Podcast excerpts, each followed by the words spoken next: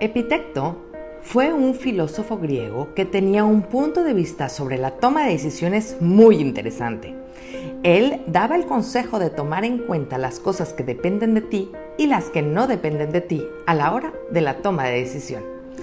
No puedo negar que la primera vez que leí esta técnica dije, pues claro, gracias Epitecto, me acabas de quitar muchísimas incertidumbres, en definitiva, eres grande. Es hora de tomar decisiones. Nadie dijo nunca que quería un hijo con reflujo, que fuera bueno para los berrinches y que siempre soñaron con tener un adolescente que les voltee los ojos y te azote las puertas. Todos incursionamos en esta aventura de ser padres diciendo, a mí no me va a pasar. Y lo cierto es que a todos nos sobrepasa en algún momento. No nacemos sabiendo ser padres, pero hay técnicas que te enseñan a resolver muchas dudas y son mucho más eficientes que los consejos de la suegra. Bienvenidos al podcast de Academia para Padres. Caminaremos en las diferentes etapas del desarrollo primario de estas pequeñas personitas para ayudarte a crear este ambiente libre de caos y con estructura y hacer que las cosas pasen. ¿Estás listo? ¡Comenzamos! Pondré en claro, de todas maneras, los puntos de Don Epitecto para tener todos los conceptos lo más claro posibles. Las cosas que dependen de ti son tres. La primera son tus opiniones, que son tuyas y de las cuales debes responsabilizarte. Debes saber cómo expresarlas tomando en cuenta a quién están dirigidas. Así que hay que cuidarlas. La segunda es que tus aspiraciones, que son definidas desde tus circunstancias y contextos, tus experiencias y tus propias creencias, está, como ya le he dicho antes, es importante que vengan de ti y que fomentes el desarrollo de esto, porque si dejas este punto en manos de los demás, pones en las manos externas tu propio futuro y seguramente te vas a llenar de frustración e insatisfacción en algún momento. El tercer punto es que debes tomar conciencia de tus propias limitaciones ya sea de tus propias capacidades o del tiempo que te toma realizar las actividades que debes hacer para cumplirlas. ¿Verdad que suena súper lógico? Puede ser hasta intuitivo, ¿verdad?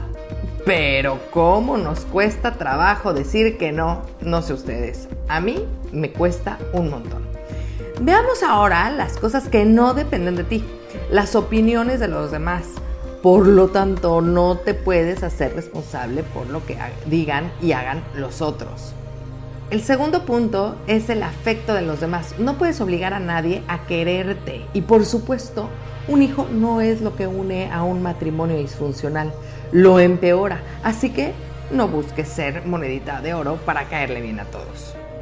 El tercer punto son los logros de los demás. Por más que seas el mejor maestro, sin la voluntad del de enfrente, no va a haber manera de que te escuche. Así que enfócate en ti. Qué bien se siente saber que nos han estado diciendo desde la época griega lo que nada más no podemos entender y es que si fuera tan sencillo, no tendría chiste, creo yo. Hay otros factores, por supuesto, que nos hacen jugarretas. Te voy a contar una historia en el año 80, después de que el volcán Vesubio en Italia hiciera erupción y destruyera las ciudades de Pompeya y Herculano, el rey Tito se enfrentaba a una crisis política inmensa y decidió, para ganarse otra vez la confianza del pueblo, acelerar la inauguración del Coliseo romano y regalaba dos funciones diarias en los hornos de abajo del Coliseo, horneaba hogazas de pan que le regalaba a los asistentes. Obviamente, pues lo logró. De ahí, de hecho, nace el dicho de, al pueblo, pan y circo. ¿Lo han escuchado? Desde entonces, se ha puesto en práctica jugar con la emoción para manipular la toma de decisiones de las personas. Ay, qué fácil nos vendemos, ¿verdad? La realidad es que hasta el siglo XVI o sea, 1500 y cacho. ¿Se dan cuenta todo el tiempo que ha pasado?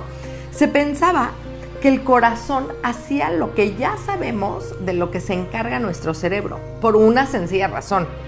Sentimos físicamente los sentimientos y emociones. No nos dábamos cuenta de que el cerebro era el que hacía que nosotros inclusive pensáramos y materializáramos en palabras nuestros pensamientos. Después, los científicos separaron a la emoción y al cerebro como dos órganos que no tienen que ver con las emociones. Pero en el año 1982, o sea, dos años después de que yo naciera, a un paciente llamado Elliot Walk le quitaron un pequeño tumor cerca del lóbulo frontal. Los exámenes que evalúan las funciones más importantes de su cerebro decían que la salud mental de este Elliot era perfecta, pero no podían cegarse al cambio notable en su comportamiento. Tardaba muchísimas horas tomando decisiones tan sencillas como escoger qué desayunar o qué estación de radio escuchar.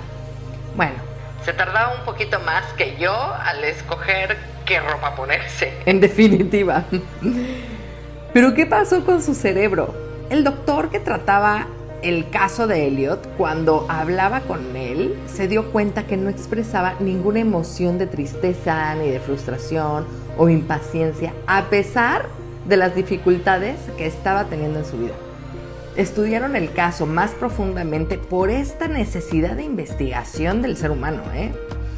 Y se dieron cuenta que el tumor había dañado la corteza orbitofrontal de su cerebro. Esta región es la encargada de integrar las emociones generadas por nuestro cerebro primitivo y nuestra parte consciente. Y por eso las emociones de Elliot se habían esfumado. Este descubrimiento marcó el avance en la neurociencia porque descubrieron que alguien con su parte racional intacta, pero incapaz de sentir emociones, no puede tomar las decisiones más simples. ¿Cómo vamos? ¿Qué tal la clase de hoy? Está interesante, un poco pesada por el vocabulario, ¿verdad? Pero lo pueden volver a escuchar de una manera más lenta tomando notas y seguro van a poder organizar las ideas. Pero es sumamente importante e interesante lo que les estoy contando. Ahora tengo que hablar de la dopamina. Este neurotransmisor se asocia frecuentemente con el placer, pero también es un elemento fundamental en nuestras decisiones y en nuestros procesos de aprendizaje. Los neurotransmisores son eh, pues mensajeros químicos que transportan, impulsan y equilibran las señales entre las neuronas y las células del cuerpo. En resumen, lo que nos hace sentir paz y felicidad es lo que segrega la dopamina, aguas. Porque aquí les vuelvo a decir que para mí la felicidad es progreso y sentimos que progresamos, por ejemplo, al momento de adquirir cosas. Es por eso que el shopping es tan adictivo y lo usan muchísimo para evadir problemas y tristezas. Es una manera muy cara de crear dopamina, pero muy efectiva. Ahora vamos a asociar esto con los padres ausentes que compensan esa falta de atención con los regalos que traen. Si además le sumamos un comportamiento aprendido que asocia el si no me compras no me quieres, les adelanto el desenlace de la historia. No hay cartera que aguante. Con otro ejemplo menos costoso, si estamos adquiriendo conocimientos en una nueva disciplina y nuestra respuesta a la actividad son las tomas de decisiones correctas, generamos más dopamina, reforzando la memorización de la respuesta correcta. Pero si cometemos errores y tomamos decisiones equivocadas, nuestro nivel de dopamina disminuye, dejando entrar sentimientos horribles, desagradables, de frustración, tristeza, enojo. Lo interesante aquí es que nuestro cerebro incorpora la experiencia de los errores cometidos con el fin de evitarlos. Esto significa que gracias a la dopamina podemos tener aprendizaje continuo y perfeccionar nuestro desempeño, por lo cual quiere decir que si practicamos lo suficiente, será posible adquirir un conocimiento muy amplio. Aquí es en donde nace el instinto. Por ejemplo, los jugadores de ajedrez pueden llegar a predecir las jugadas de su contrincante, pero un jugador de casino puede perder hasta su familia por una corazonada. El deporte ayuda un montón a la segregación de dopamina por muchísimas razones. El ejercicio, la práctica, la evolución y la mediación del progreso, el instinto deportivo, tácticas de jugadas. Es una chulada para ser feliz. Así que hay que poner atención y entender esta capacidad de análisis de la realidad para que no se imponga el pan y el circo que hace que no estés atento a lo que hay en el fondo. ¿Y todo esto de qué sirve para la toma de decisiones en la familia con tus hijos? Muy bien, me encanta responder a esta pregunta porque es la clave de todo. Emily, ¿qué tanto hay que hacerle caso a los hijos? Los adultos que están a cargo de los seres humanos en formación son responsables de cubrir sus necesidades porque los humanos nacen totalmente dependientes de otro humano. Quiere decir que solos se mueren. Así que cualquier humano a cargo de alguien más es responsable. Así que cualquier humano a cargo de alguien más es responsable de cubrir sus necesidades. Y tomen nota, porque no solo es la receta para los hijos, pero es la receta para cualquier persona a cargo de otra. 1. Las necesidades fisiológicas. Tener techo, comida y vestido. Eso prácticamente lo hacemos facilísimo. 2. Las necesidades cognitivas. El aprendizaje, el fomentar la curiosidad, la superación personal, la evolución propia. 3. La necesidad social. Somos seres sociales por nacimiento porque vivimos en una manada y por instinto de protección. O sea, no es porque nos encante o no nos encante, es porque nosotros necesitamos para sobrevivir. Es un foco rojo para poner atención cuando tenemos a un familiar o algún amigo o algún conocido que quiere aislarse, que se la pasa solo constantemente, pero solo es solo, ni siquiera con redes sociales. Ese es un foco rojo para poner atención, ¿ok? Bien, el punto número cuatro son las necesidades afectivas y emocionales. Ya sé, somos responsables de eso también.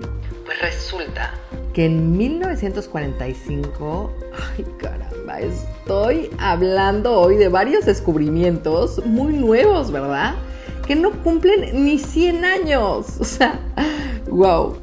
Pues un psiquiatra llamado René Spitz hizo un experimento con niños y descubrió que se crean alteraciones físicas y psíquicas en los niños como consecuencia de un internamiento prolongado en instituciones sanitarias u hospicios, sobre todo cuando son privados de la afectividad de sus mamás. Este estudio del desarrollo psicoafectivo lo hizo con 100 chiquitines que vivían en un orfanato cercano a Nueva York durante la Segunda Guerra Mundial. A pesar de estar bien cuidados y tener sus necesidades fisiológicas cubiertas, los niños entraban en un estado de pasividad, mirada perdida, tristeza profunda, y esto los llevaba a la muerte.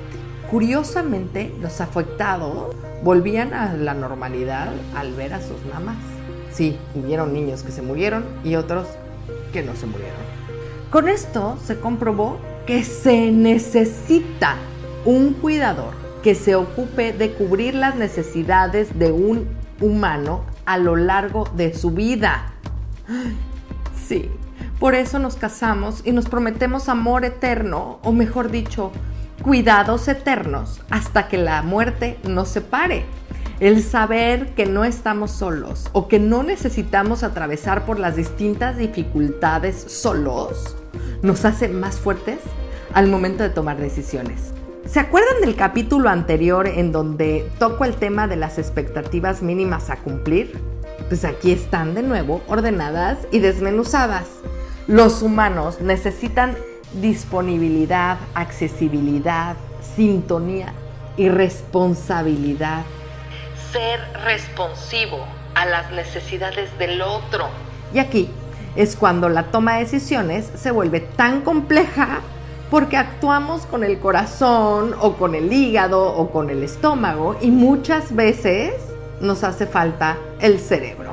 Debemos dejarlos desenvolverse, desarrollarse, equivocarse y verlos desde las gradas, a veces caerse, verlos llorar y no pasarla bien, siempre desde un lugar seguro y contenido dentro de estas líneas claras de las que he hablado, porque debemos ayudarles a ser felices, a segregar dopamina con su propia evolución. Nuestro trabajo como formadores de seres humanos saludables y equilibrados es ayudarles a ser autónomos, no independientes, porque en nuestra naturaleza no podemos serlos. Necesitamos de la conexión con los otros para sobrevivir. ¿Se acuerdan de esto? Que vivimos en manadas. Somos interdependientes. Así que eduquemos con la bandera de autonomía para que cambiemos al mundo con humanos empáticos, resolutivos y seguros. Comencemos a hablar de los buenos tratos y dejemos los malos tratos. Se trata de hacerte cargo de ti mismo para enseñarle a los otros a hacerse cargo de ellos. Los humanos nacemos dependientes y es nuestro trabajo ayudarles a evolucionar y pasar de esa dependencia a la autonomía. ¿Y cómo lo logramos? en tres pasos que por supuesto no son fáciles porque hay que tomar decisiones. El primero, es que como adultos debemos ser capaces de autorregularnos emocionalmente. Debemos aceptar el sentimiento de las emociones, saber expresarlas, identificarlas, para entonces lograr regularlas. El segundo es que ya sabiendo cómo se regula uno, ahora sí podemos enseñarle a los más pequeños a autorregularse. Es que saben que me da mucha risa porque se dice fácil y queda ajustar los últimos detalles viendo cómo ponen en práctica lo aprendido durante la adolescencia y terminar nuestro trabajo. Ahí, en esa parte, en la adolescencia, es cuando ponen en práctica todo lo que nosotros les enseñamos de autorregulación. Y tenemos ahí que ver cómo sufren inclusive, ¿eh? Cómo les rompen el corazón la primera vez, cómo eh, se pelean con sus amigas y todo. Pero es un aprendizaje que deben sí o sí tener. Y lo único que podemos hacer nosotros es darles un consejo, no meternos. Les voy a contar otra cosa que pasa fisiológicamente para entender por qué vamos de poquito en poquito y por qué hay que tener muchísima paciencia en esta etapa. O sea, estoy hablando de la etapa de los 0 a los 21 años, ¿eh? Físicamente, el cerebro se desarrolla en tres direcciones durante este periodo de dependencia, o sea, de los 0 a los 21 años, más o menos. Hay quienes se tardan un poquito más. La primera es de atrás para adelante. Son los sentidos que maduran y debemos por eso estimular el oído, la visión, el tacto hay que tener cuidado con el gusto, por eso del azúcar y este tipo de sabores eh, adictivos sobre todo. Y el olfato que va junto con pegado. La segunda es de la parte baja hacia la parte alta. Y el tercero, fíjense bien, de derecha a izquierda. Quiere decir que primero madura el hemisferio derecho el creativo, el de las historias e invenciones, y después la parte racional del cerebro. Hablaré, por supuesto, de los hemisferiales derechos o creativos y del TDA en otro episodio, porque hay que profundizar el tema. Pero ¿cuántos niños son mal diagnosticados por este hecho natural de madurez? En fin, la receta secreta es tomar decisiones para saber cómo actuar cómo accionar en vez de reaccionar. Definir qué queremos para nuestros hijos, cuál es nuestra misión y visión familiar para trazar esas líneas claras de las que les he hablado y hablaré constantemente. Los ingredientes para la receta son conciencia y conocimiento para actuar acorde al desarrollo natural del ser humano en formación, atención, tiempo y cariño. En conclusión, ser padres 24/7. Muchas gracias por comenzar con tu camino al cambio. No dejes de compartir este canal para ayudar a los demás en su educación parental y su sanación propia. Me puedes encontrar en Facebook, Instagram y YouTube como emilyc.daumas y Academia para Padres. Únete a la comunidad para estar más cerca y poder complementar tu camino al orden y la estructura. Hasta la próxima.